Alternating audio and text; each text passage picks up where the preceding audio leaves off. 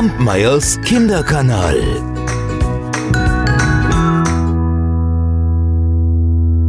Heute erzähle ich euch ein Märchen aus England. Es spielt in dem Atelier eines Malers. Warst du schon mal in einem Atelier? Da liegen dann ja ganz viele Farben herum. Und auch in diesem Atelier, da lagen viele Zinntuben und darin waren Ölfarben. Wenn der Maler dann in sein Atelier kam, dann nahm er sie, drückte aus jeder etwas Farbe auf seine Palette und dann begann er zu arbeiten. Nur eine Tube, die lag vergessen in der Ecke. Darin war schwarze Farbe. Holländischer Ruß hieß diese Farbe. Die Tube seufzte unaufhörlich.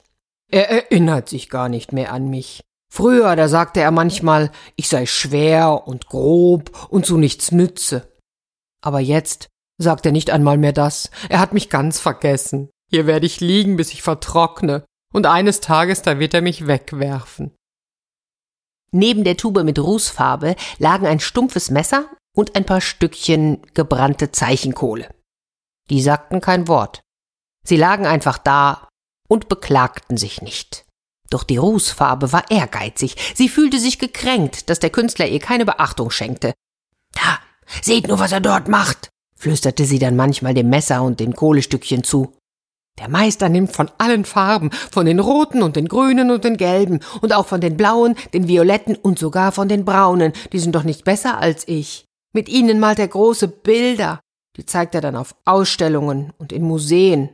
Sie schmücken Paläste und die Häuser der Reichen, wir aber liegen hier einfach so rum. Ja, die Farbtube redete sehr gerne. Wenn mir doch einmal, wenigstens einmal das Glück hold wäre. Nehmen wir zum Beispiel die Tusche. Hm? Was ist denn sie? Das ist auch schwarze Farbe, genau wie ich. Nur aufgelöst und in ein Fläschchen gefüllt. Aber ohne diese verflixte Tusche geht's bei ihm gar nicht. Wenn er etwas auf Papier zeichnet, ja, dann taucht er die Feder oder den Pinsel in das Fläschchen mit Tusche. Die Rußfarbe versucht auch häufiger mit den anderen Farben zu schwatzen.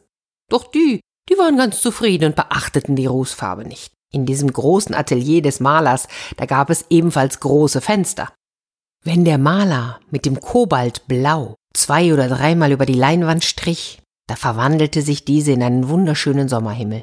Mit dem Kaminrot malte er herrliche Rosen. Das Chromgelb und den matten Ocker verwendete er selten ungemischt, aber auch ohne sie ging es nicht.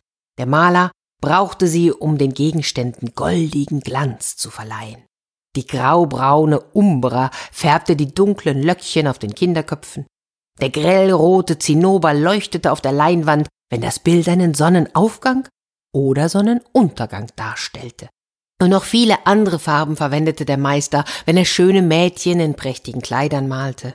Oder Ritter, die über blühende Wiesen schritten, Kinder, die im Wald spielten, oder Schiffe, die über die Meere fuhren. Jetzt hör doch mal auf mit dem Seufzen, schnarrte eines Tages das Messer. Oh, das konnte dieses ewige Jammern der Rußfarbe nicht mehr hören. Glaubst du denn, mir ergeht es besser? Hm? Ich bin ganz abgewetzt von den Pinseln, von denen ich dauernd die Farbe abschaben musste. Ja, und dann hat der Herr mich weggeworfen. Aber du hast immerhin was geleistet, aber ich, ich liege hier nur so herum. Und sie lag schon wirklich lange dort. So lange, dass die Spinnen über der Tube ihre Netze spannen und die Tube grau wurde wie ein staubiger Schuh.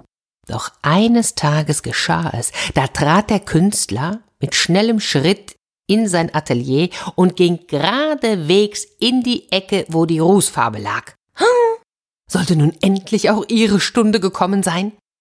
Der Maler nahm die Tube, legte sie auf seine Staffelei und sagte, Endlich wird auch der holländische Ruß zu etwas Nütze sein. Die anderen Farbtuben, die er dieses Mal nicht brauchte, die richteten sich neugierig auf. Sie sahen aus wie Soldaten in Uniformröcken. Inzwischen schraubte der Maler den Verschluss der Tube ab, drückte die Farbe auf seine Palette und verdünnte sie mit Öl. Dann stellte er ein langes Brett auf die Staffelei und fing an, mit dem Pinsel Striche zu ziehen. Die anderen Farben begannen zu lachen. Die Rußfarbe bepinselt ein Schild. Man wird es an einen Pfahl nageln. ein Schild. Sie dient also zum Anstreichen. Seht nur, wie sie sich aufbläst, als ob man mit ihr ein Bild malen wolle. und die Farben lachten so laut, dass sogar die Spinnen aus ihren Netzen krochen, um zu sehen, was los war. Doch die Arbeit war rasch beendet. Die Rußfarbe war aufs Blech gestrichen und betrachtete sich schon im Spiegel. Sie sah das Schild, auf dem mit großen Buchstaben stand Privatbesitz, Schießen verboten. Auch das noch, sagte die Rußfarbe verzweifelt. Ich werde also draußen hängen, von Regen und Wind abblättern, und von unten werden die Würmer an mir nagen. Und eines Tages, da werden sie mich vielleicht ganz abgenagt haben. Ach, da wäre ich ja in meiner Ecke unter den Spinnweben noch besser dran gewesen. Doch der Maler hörte nicht, was sie da redete. Er stellte das Schild zum Trocknen beiseite und machte sich an eine andere Arbeit. Nach einigen Tagen kam ein bärtiger Mann, es war der Gärtner des Künstlers. Gärtner, nimm das Schild und nagel es an einen Zaunpfahl, sagte der Maler. Neulich haben ein paar Nichtsnutzer ein Dutzend Drosseln abgeschossen. Das kann so nicht weitergehen. Mein Garten ist doch kein herrenloser Wald. Als der Gärtner das Schild hinaustrug, da begannen die anderen Farben des Ruhs zu verspotten. Adieu, auf Wiedersehen. Nun kannst du die Eulen und Fledermäuse verscheuchen. Dann schloss ich die Tür und die schwarze Farbe nahm für immer Abschied von dem schönen Atelier und allem, was darin war. Der Gärtner befestigte das Schild an einem hohen Pfahl neben der Mauer, damit es gut zu sehen war. Und die erste Nacht, in der die Rußfarbe draußen war, war es stürmisch, kalt und regnerisch. Die schwarze Farbe, die ja nie zuvor aus der Zinntube herausgekommen war, sie litt entsetzlich. Und nicht nur während der Nacht, denn am Morgen, als die Sonne auf sie herabschien, Oh, da wurd's plötzlich heiß und sie sagte, das ertrag ich nicht. Ich werde hier sterben. Ich werde über dem Weg hängen, bis ich zu Staub zerfalle. Da schaute sie sich um, denn sie wollte sehen, wo genau sie sich überhaupt befand.